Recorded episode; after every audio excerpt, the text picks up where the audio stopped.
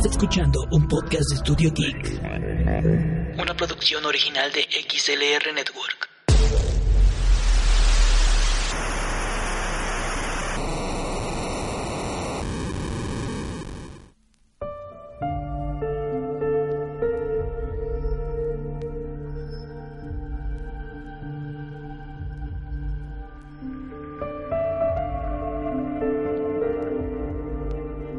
Gusto tenerte de regreso por aquí.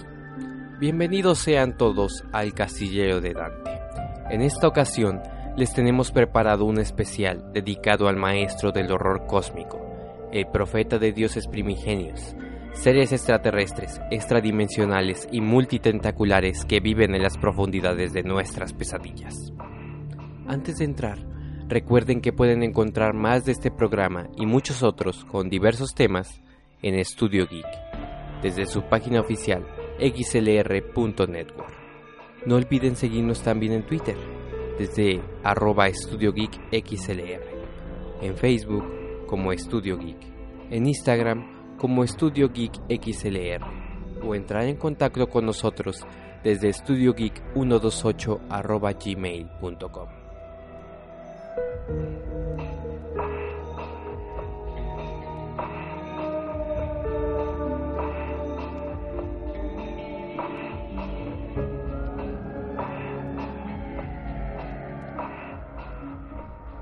La vida del místico y terrorífico hombre de Providence es para algunos tan misteriosa y oscura como sus propias obras.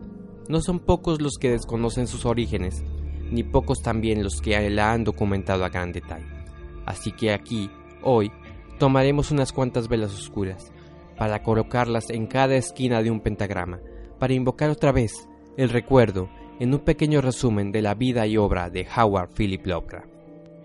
Nacido el 20 de agosto de 1890 en Providence, Rhode Island, fue hijo único de su padre, Winfield Scott Lovecraft, y su madre, Sarah Susan Philip Lovecraft.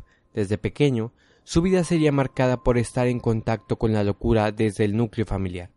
Cuando luego de cinco años, su padre, ya internado en un sanatorio, murió a causa de la sífilis que le había provocado grandes episodios psicóticos los últimos años de su vida. A pesar de no contar con su padre, su figura paterna pasó a ser su abuelo materno, que mantuvo a su familia con todas las comunidades cubiertas en su mansión en Providence, donde vivía también con sus tías y su abuela. Fue ahí, en la casa familiar de los Phillips, donde conoció la biblioteca de su abuelo y sus primeras influencias literarias. Se dice que a pesar de lo joven que era, ya con la edad de tres años sabía leer y escribir, y con ello mantenía contacto con su abuelo, que comúnmente tenía que viajar por negocios. A los cinco años, desarrolló interés por los dioses del panteón romano, aceptándolos como expresiones genuinas de divinidad y rechazando su educación cristiana.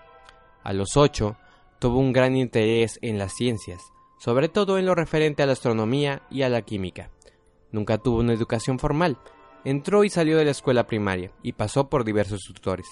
Esto por causa de problemas de salud que nunca han estado del todo claros se conservan testimonios de algunos de los pocos compañeros de aula que tuvo, que lo escriben como retraído, pero abiertamente acogedor a cualquiera que mostrara interés por alguna de sus aficiones.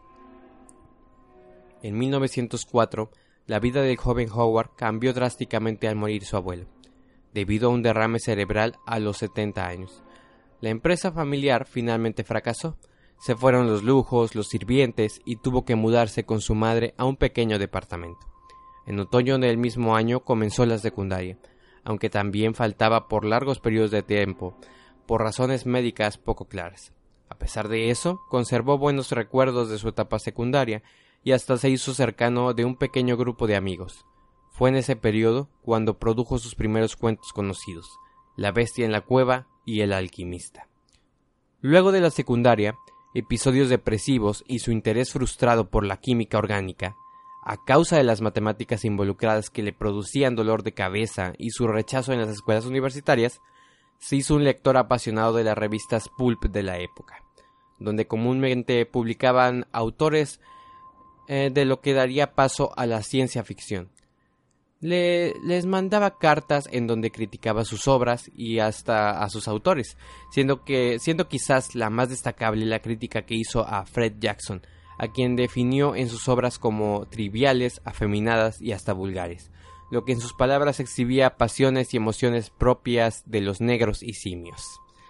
Sí, bueno, por si no lo sabían, Lovecraft pues era muy racista y xenófobo y hasta un poco homófobo, pero ese es un detalle del que podemos hablar ya más adelante. Luego de sus constantes disputas en cartas publicadas en revistas Pulp, Howard llamó la atención de Edward F. Das, en ese entonces editor en jefe de la United Amateur Press Association, y le ofreció trabajo que aceptó en abril de 1914. Lovecraft se sumergió entonces en el mundo del periodismo amateur, donde él veía un escalón para la escritura profesional. Con el advenimiento de United obtuve una renovada voluntad de vivir, una renovada sensación de existencia que no sea un peso superfluo, y encontré una esfera en la que podía sentir que mis esfuerzos no eran del todo inútiles. Por primera vez me imaginé que mis torpes vestimentas después del arte eran un poco más que débiles gritos perdidos en el vacío irrevocable. Lovecraft en 1921. En esos años él trabajaba más por la experiencia que por el dinero. Creía firmemente en el trabajo amateur, sin miras al comercialismo, lo que él entendía como aquellos autores que trabajaban para revistas y publicaciones de bajo costo. Traspasado a ideas de nuestro tiempo, digamos que Howard creía en este sistema de ser un practicante sin gran o ninguna remuneración, mientras se trabajaba dentro de una revista o editoriales que él consideraba respetables. Bueno, esto es parte de los ideales más leves que tenía, ya que al menos no me he metido en sus críticas e insistencia en la superioridad y pureza del idioma inglés. Él odiaba los americanismos y lamentaba, en sus palabras, la bastardización del idioma nacional por parte de los inmigrantes. Sí, pues era muy intenso el hombre, muy apasionado de lo que él consideraba puro en su cultura americana más clásica, y pues de vivir hoy día quizás estuviera muy de acuerdo con Trump y sus discursos de odio y le sangrarían los oídos al escuchar adaptaciones y fusiones del lenguaje como el Span-English. Pero bueno, volviendo a nuestro conoscopio Lovecraftiano, en 1916 ahora sí comenzó a publicar activamente, con su primer cuento El alquimista, que nada tiene que ver con Paulo Coelho, por cierto. Pronto se sintió alentado a seguir publicando y siguieron cuentos como La tumba, donde aceptaba la influencia de Edgar Allan Poe, seguido de Dagon, que fue el inicio de los conceptos y temas por lo que más tarde sería muy conocido. En 1919, la tragedia volvió a tocar a su casa y su madre fue internada en el hospital Butler, mismo donde había sido atendido su padre los últimos años de su vida también en este caso por alucinaciones y crisis nerviosa. Esto afectó bastante a Lovecraft, quien después de un periodo de aislamiento comenzó a reunirse con amigos en viajes y reuniones de escritores. Llegó una charla en Boston presentada por Lord Dunsany, de quien ha reconocido es gran parte de su inspiración para los cuentos que tratan de sueños y mundos oníricos. Se reunió en convenciones con otros autores noveles y se vio inspirado por su periodo más activo y la publicación de los primeros cuentos que encajaron en los mitos de Tulu. En 1921, su madre murió en el hospital Butler, y a pesar de lo afligido que se sentía, continuó asistiendo a las convenciones, donde finalmente conoció a quien sería su esposa, Sonia Green.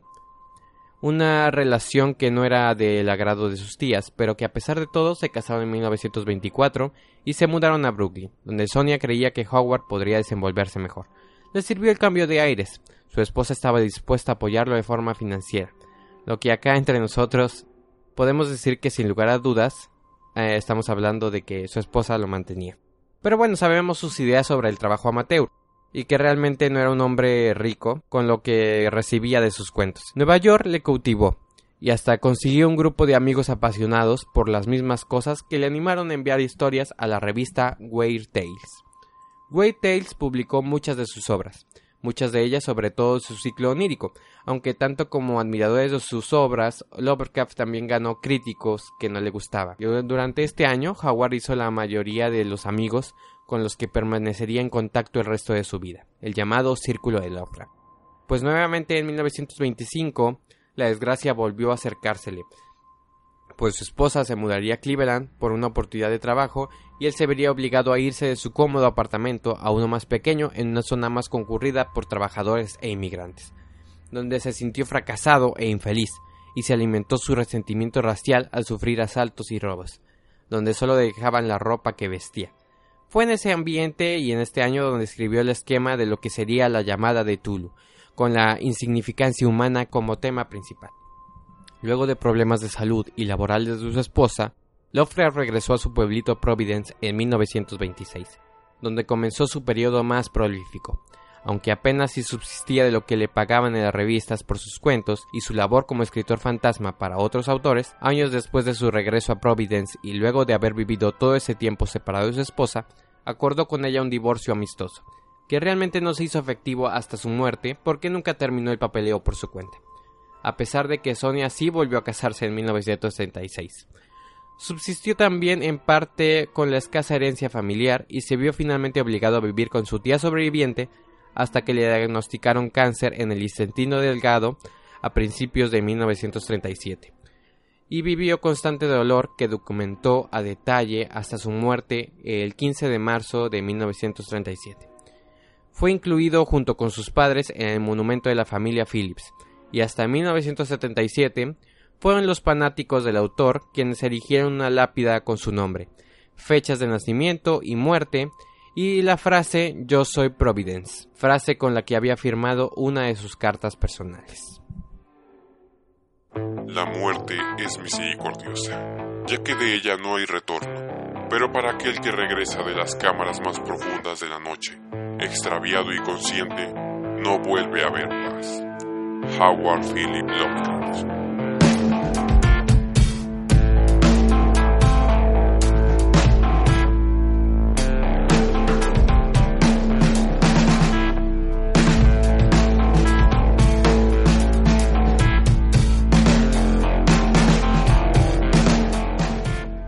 Lamentablemente para Lovecraft, su obra no fue tan popular ni llegó a las masas estando con vida como después de su muerte.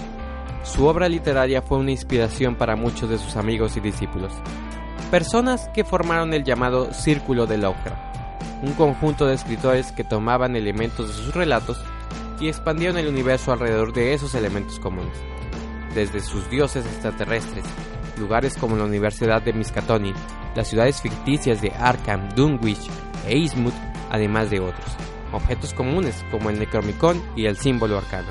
El Círculo de Lovecraft se formó con sus amigos y compañeros escritores que conoció en vida y con quienes frecuentemente intercambiaba correspondencia, y al morir Howard, se unieron aún más escritores para mantener vivo su legado y estructurarlo.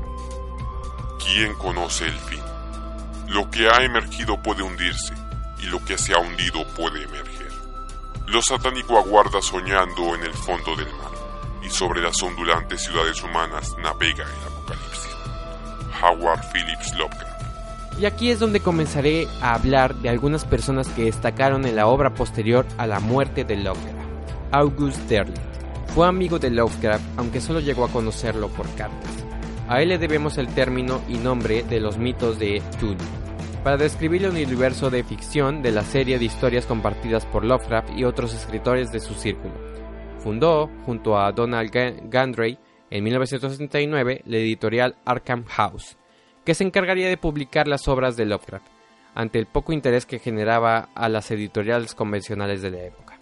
Ahí se publicaría una recopilación de relatos de Lovecraft, una colección de relatos de terror del propio Darlet y una serie de historias basadas en fragmentos y notas de Lovecraft, bajo la firma de H.P. Lovecraft y August Derlet como colaborador póstumo lo que le valió varias críticas por usar el nombre del maestro con fines comerciales. Podría hablarles muy amplio y extenso de Derlet y sus contribuciones al universo de Lovecraft, pero intentaré resumirlo lo más que pueda, invitándolos luego a que si les interesa investiguen más ampliamente de este personaje quien básicamente expandió la cosmogonía propuesta por Lovecraft, usando datos de sus cartas y notas, introdujo los dioses arquetípicos en contraposición con los dioses primigenios creados por Lovecraft en vida. Derlet da una reproducción de su propia visión cristiana, en contraposición al ateísmo de Lovecraft y a su representación de un universo envuelto en el caos, más allá del bien y del mal. En la obra original de Lovecraft, estos seres extraterrestres y extradimensionales no poseían moral alguna, eran representaciones del caos, y la figura humana era una representación de la insignificancia en comparación, mientras que para Derlet pues él reestructuró estos mitos para dotar a los dioses primigenios de maldad, darles características acorde a los cuatro, a los cuatro elementos fundamentales y para incluir a los dioses arquetípicos, quienes eran la representación de la bondad y del orden, y la figura humana como seres que merecían protección. Otras personas destacables en el círculo de Lovecraft eran su gran amigo Robert E. Howard, quien destacó bastante por su propia producción literaria, y pues destacar sobre todo por ser el creador de Conan el Bárbaro y Solomon Kane.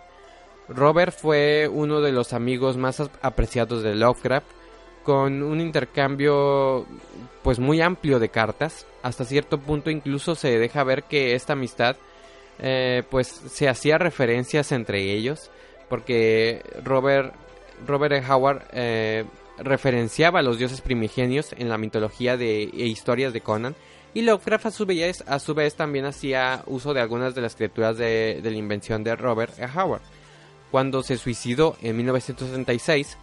Eso, empeoró bastante ya la de por sí lamentable estado anímico de Lovecraft durante su último año de vida.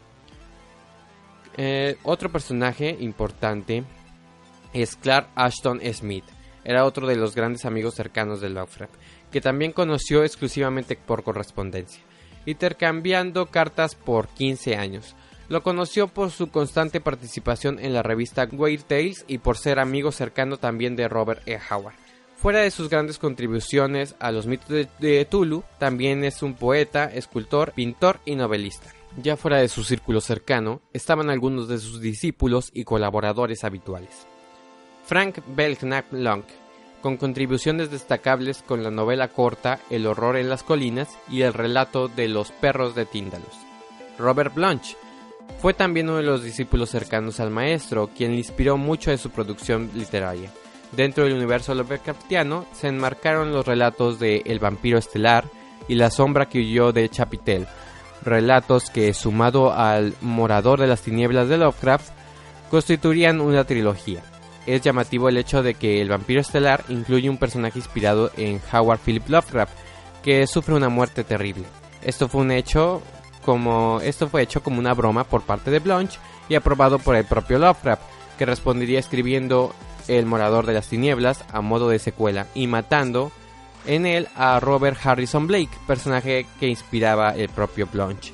Sin embargo, Robert Blanche no debe su fama realmente a su participación en el círculo de Lovecraft, sino a su propio trabajo como guionista y más importante aún, como autor de la novela Psicosis en 1959, que más tarde llegó al cine de la mano de Alfred Hitchcock.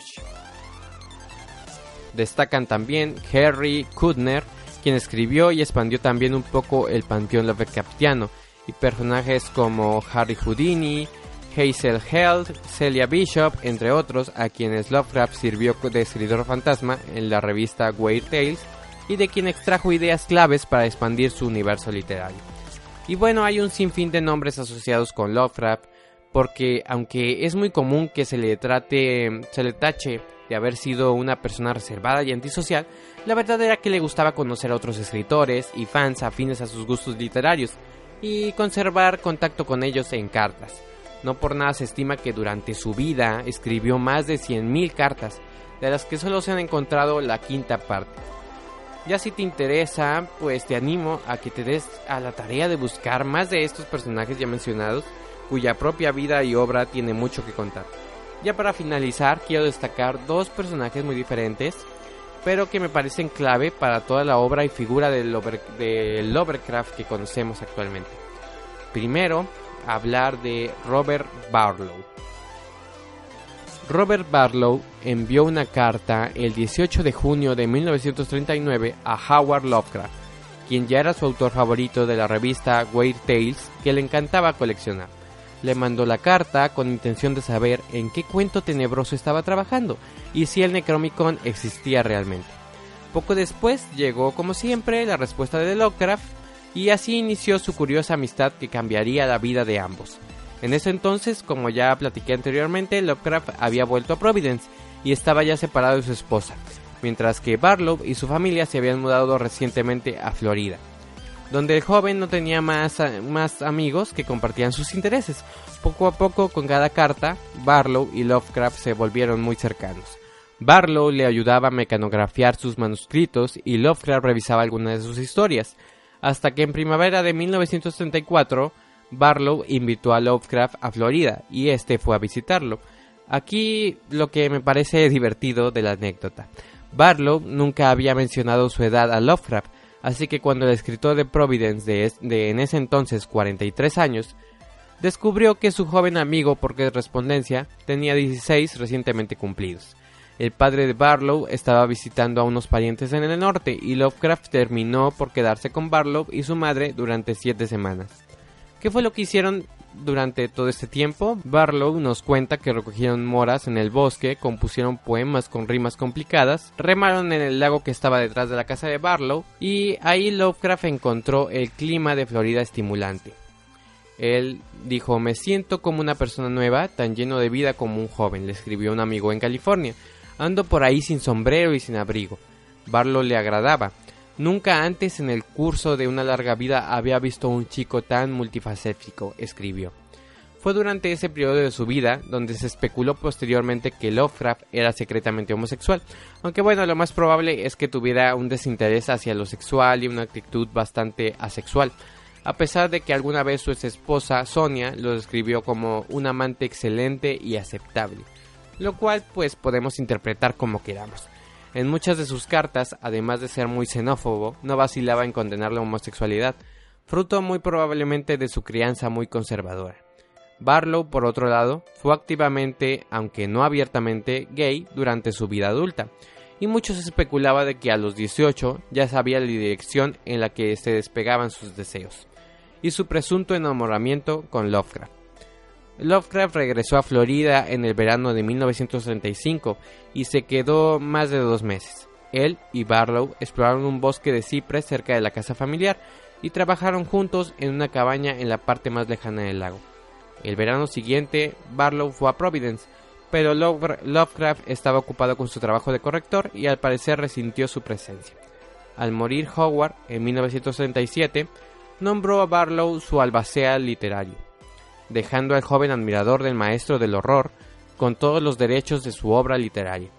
El biógrafo de Lovecraft, eh, St. Yoshi, dice que, dice que este documento nunca fue cuestionado.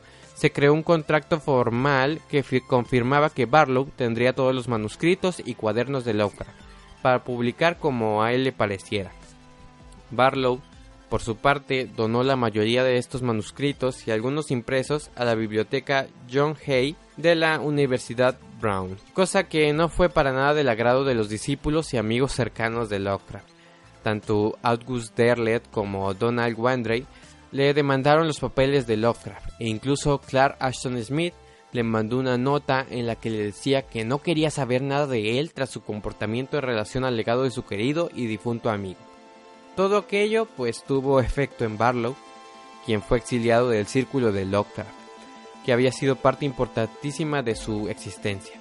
Pensó en suicidarse, pero en lugar de eso se dedicó a la antropología, matriculándose en la Escuela de California y México. En 1943 se mudó a la Ciudad de México, viajó a Yucatán para estudiar a los mayas y a Guerrero para estudiar a los tepustecos. Dio clases de antropología en México, fundó dos revistas académicas y publicó cerca de 150 artículos, folletos y libros.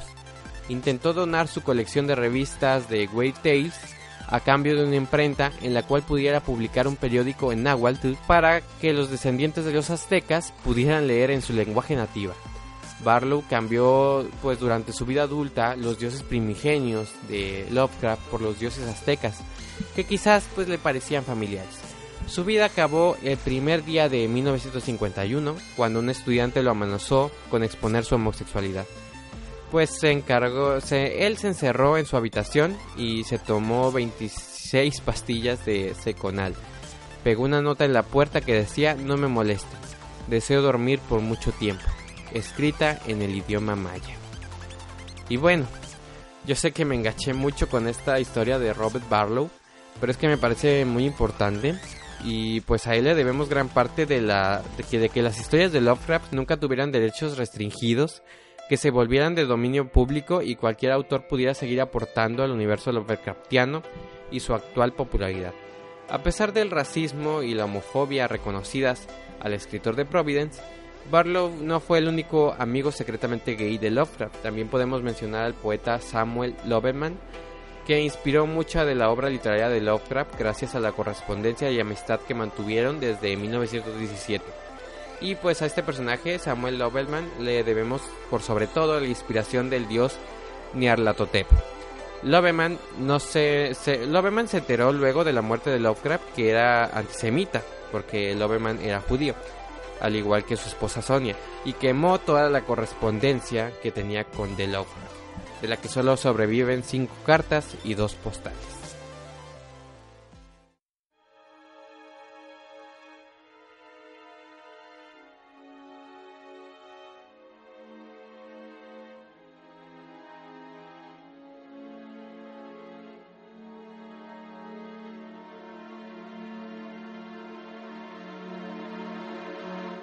Así que bueno, hasta aquí ya repasamos la vida y obra del autor, además de hablar de todo lo que trascendió luego de su muerte y las personas a las que inspiró. Ya para finalizar vamos a hablar un poco de algunas curiosidades que envuelven a su persona y la trascendencia al día de hoy de su obra. El trabajo de Lovecraft sirvió de inspiración para personajes y grandes escritores como Stephen King y Alan Moore y numerosos autores similares, así como diversas áreas de la cultura pop puesto que se puede ver a Tulu en South Park y al Necromicon en películas de culto como Evil Dead. Vemos la inspiración de sus bestiario en películas como Alien, Cloverfield, Beer Box, The Quiet Place, entre muchos otros ejemplos. Ha inspirado adaptaciones a videojuegos y juegos de rol que han expandido aún más el interés de los lectores a su universo. Algunas curiosidades que no mencioné en su resumen biográfico es que se, supo por sus cartas sus prejuicios raciales y xenófobos, lo que en 2015 le valió el dejar de ser la imagen del Premio Mundial de Fantasía, donde se entregaba un pequeño busto con su rostro. Tras una recolección de firmas, el busto fue retirado y cambiado en 2016 por la imagen de un árbol retorcido frente a la luna llena. Su madre, Susan, lo sobreprotegió gran parte de su vida, pero incluso no lo besaba, no lo tocaba, ni le mostraba afecto a causa de, su puratinismo. Incluso por ahí hay rumores de que su madre lo vestía comúnmente de niña en su infancia porque quería tener una hija, aunque muy probablemente eso también era cosa de sus tradiciones puritanas. Se conservan un par de fotos de un infante Lovecraft con vestido, que eran parte de la celebración del Breching, que en Inglaterra clásica se celebraba eh, como el momento en el que el infante pasaba a ser un niño y aprendía a ir al baño. Básicamente, pues era muy común usar vestido en esas épocas antiguas, tanto niños como niñas, para ahorrarse desastres en los entrenamientos. El autor tocó la idea de que la raza humana fue creada por extraterrestres en su novela En las montañas de la locura de 1936, de acuerdo al director de cine Stuart Gordon, este planteamiento se popularizó en los, en los 60s y es original de Lovecraft. Es un mito extendido que Lovecraft era un ermitaño y antisocial, y aunque como ya hemos escuchado eso era una gran mentira, su amplia obra epistolar prueba lo contrario. Todos sus amigos a los que él solía escribir y visitar, otra cosa diferente era su depresión y su constante aislamiento, quizás parte de sus problemas médicos relacionados con la ansiedad que vivió toda su vida. El pequeño Howard le gustaba tanto las historias policiales que fundó la agencia de detectives de Providence a sus 13 años y durante su adolescencia escribía de forma aficionada para algunas revistas científicas gracias a sus conocimientos sobre química y astronomía. A los 16, Lovecraft tenía una columna, una columna de astronomía en el diario Providence Tribune. Un detalle peculiar en las cartas escritas de Lovecraft era que en algunas ocasiones las fechaba con 200 años de antigüedad con respecto al año en que se escribían dichas epístolas. Esto claro a su afición por los tiempos posteriores y sentirse un hombre fuera de su tiempo. A pesar de la amplia bibliografía apócrifa sobre el asunto, el Necromicon es una invención, genial y detallada, cuya función es darle credibilidad a las manifestaciones sobrenaturales y míticas que abundan en sus relatos. Aún hoy el Necromicon es considerado como un libro real, a pesar de que su nombre no figura en ningún catálogo de la antigüedad, y su autor, el árabe loco Abdul Absarraet, eh, era en realidad un juego de palabras para los demás miembros del círculo de Lovecraft. El autor comúnmente hacía referencias y cameos de sus amigos cercanos en sus cuentos. Los ponía apodos que hacían referencias a sus personalidades. Por ejemplo, a Robert E. Howard lo llamaba Bob Dos Pistolas, por su origen tejano. A pesar de lo que muchos piensan, no toda su obra fueron los mitos de Tulu, que solo abarcaron una parte de los últimos años del autor. Sus primeras obras están ubicadas en su faceta gótica y gran parte de sus obras se ubican en su ciclo onírico, inspirado por el estilo de Lord Dunsany, que admiraba casi tanto o más que, al propio Edgar Allan Poe. Jorge Luis Borges, escritor argentino, nominado al Premio Nobel de Literatura en múltiples ocasiones, escribió y publicó un cuento en homenaje a H.P. Lovecraft en su compendio titulado El libro de arena, difundido en 1975. El relato se llamó Hay más cosas. En este, el autor cuenta la historia de un sujeto cuyo tío falleció en Argentina y la casa del difunto fue comprada por, por un misterioso señor llamado Max Pretorius. El nuevo propietario hace una serie de modificaciones en la vivienda que la tornan algo perturbadora por lo que el protagonista se inmiscuye en el asunto para hallar la verdad tras Predatorius y su peculiar proyecto.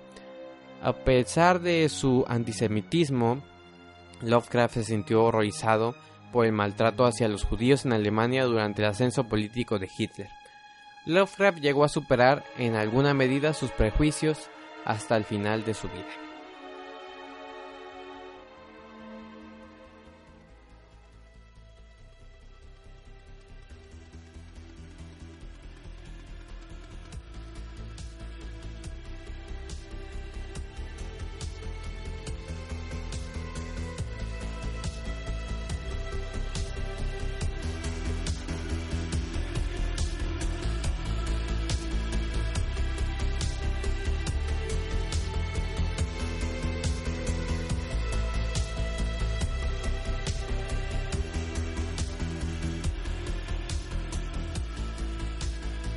Y pues hasta aquí está el resumen, toda esta investigación que me gustó mucho hacer acerca de la persona, la vida y obra de Howard Phillips Lovecraft.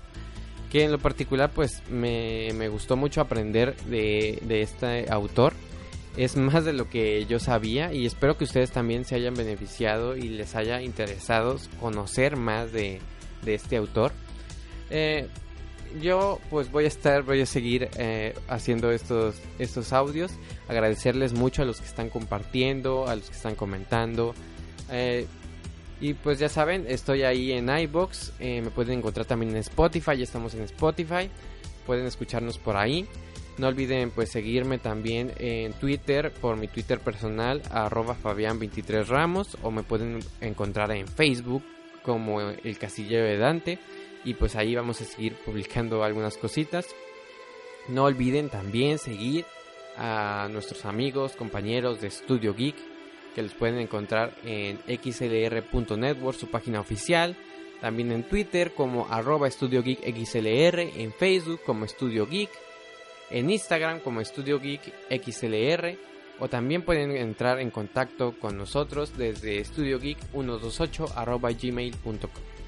Los dejo, gracias por estar aquí un ratito conmigo y nos leemos en la siguiente. Felices lecturas, hasta la siguiente.